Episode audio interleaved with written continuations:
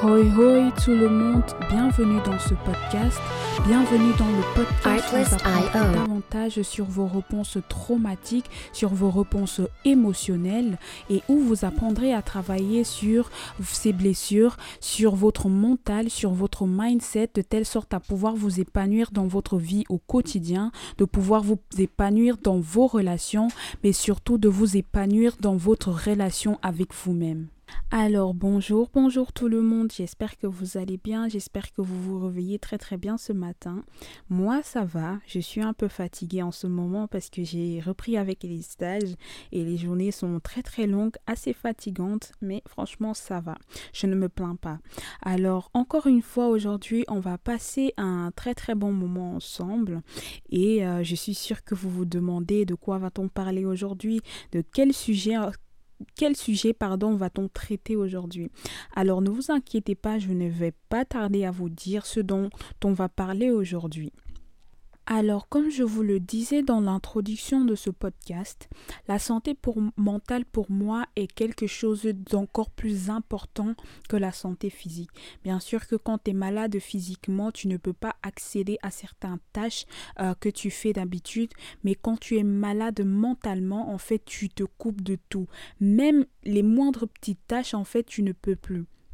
Et pour moi, il est très très important de mettre un très très gros accent sur la santé mentale, mais surtout dans la communauté noire. Et je vous explique tout de suite. Alors, comme je vous l'ai déjà dit certainement, dans la communauté noire, on ne parle que rarement de la santé mentale.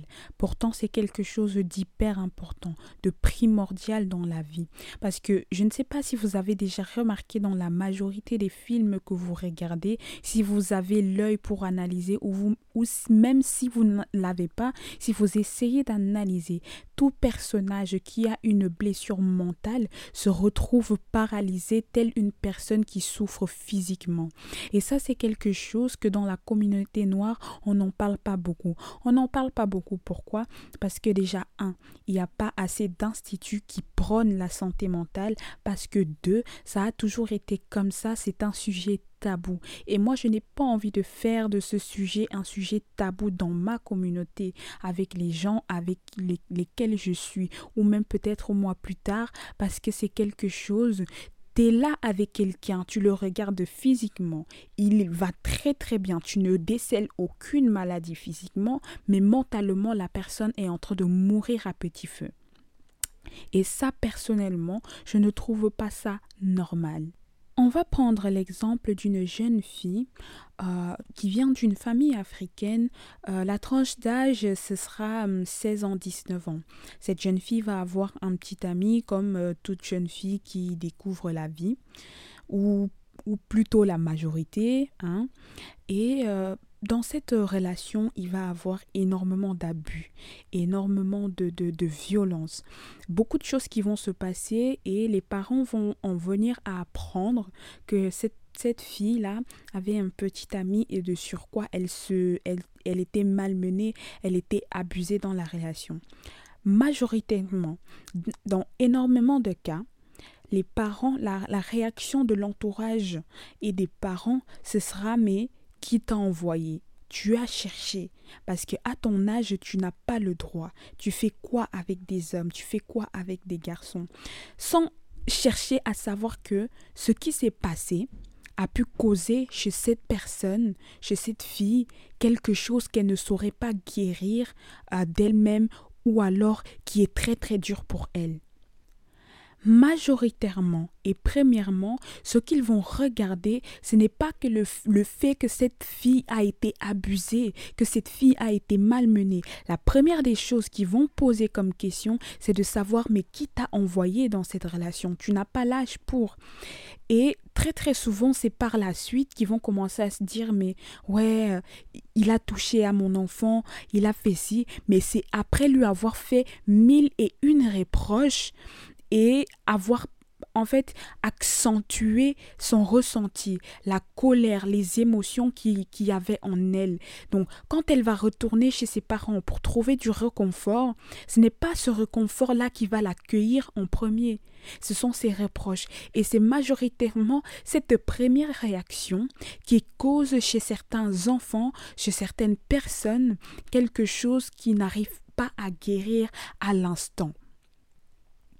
Alors, je ne suis pas en train de dire que ils font tout mal parce que a contrario, l'éducation africaine, selon moi, reste l'une des meilleures éducations. Pourquoi? Parce qu'on te forge le caractère dès l'enfance. On t'apprend à marcher sous les coups de la, de la vie, à aller de l'avant, à ne pas chialer au moindre petit coup, à poursuivre tes rêves malgré le vent, la tempête, la pluie, le soleil, même si tu dois traverser les quatre saisons en un mois pour pouvoir atteindre un objectif, oui, cette éducation t'y forme, ça t'y forme, ça te, ça te prépare à la vie en général. Et les parents africains dans ça, franchement, ils sont les meilleurs parce qu'ils t'apprennent à être solide tel un roc, ils t'apprennent à, à apprivoiser la vie, à voir les coups et à savoir comment les esquiver ou alors avoir le caractère nécessaire pour pouvoir assumer les cours de la vie. Mais très très souvent, il y a des choses qui se passent qui créent en, en ces enfants, en ces personnes des traumatismes dont on n'arrive pas à en parler. Pas du tout. Par exemple, si aujourd'hui, enfin peut-être aujourd'hui ça change beaucoup mieux parce que je vois beaucoup plus de communautés parler de la santé mentale, de la dépression, le burn-out, tout ça. Mais auparavant, moi étant petite, moi même pas petite, on va dire, ayant mes 14 ans, 15 ans, personne n'en parlait. C'était tabou la dépression, c'était pas, c'était quoi la dépression? C'était va, va boire de l'eau, va dormir le lendemain, ça va mieux. C'était quoi le burn-out? Non, le burn-out n'existait pas parce que tu avais un coup de mou, c'était vas-y et affronte la vie parce que c'est ça que tu dois affronter.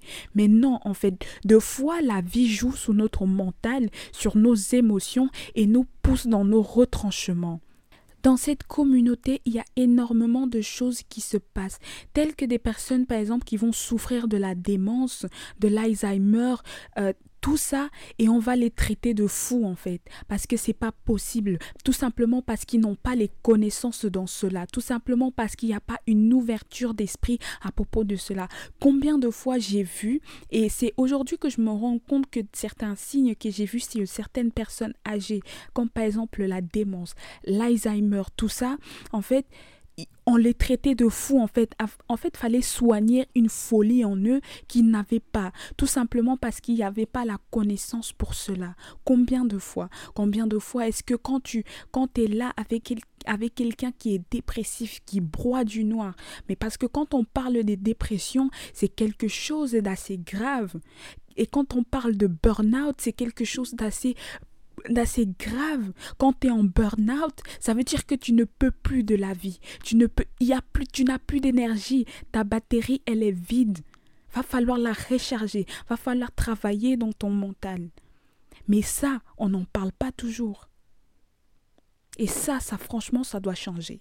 Là, je vais peut-être dans les extrêmes, mais rendez-vous compte, j'ai connu des gens euh, dans mon passé qui avaient des des signes de schizophrénie, de psychose, des enfants autistes, tellement on ne savait pas quoi faire d'eux qu'on les traitait de fous.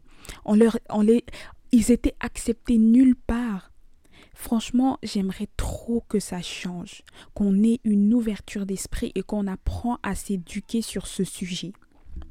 On va pas tirer de long en l'âge, mais gardez en tête que la santé mentale est très très importante dans toutes les communautés. J'étais ravie de passer ce moment avec vous.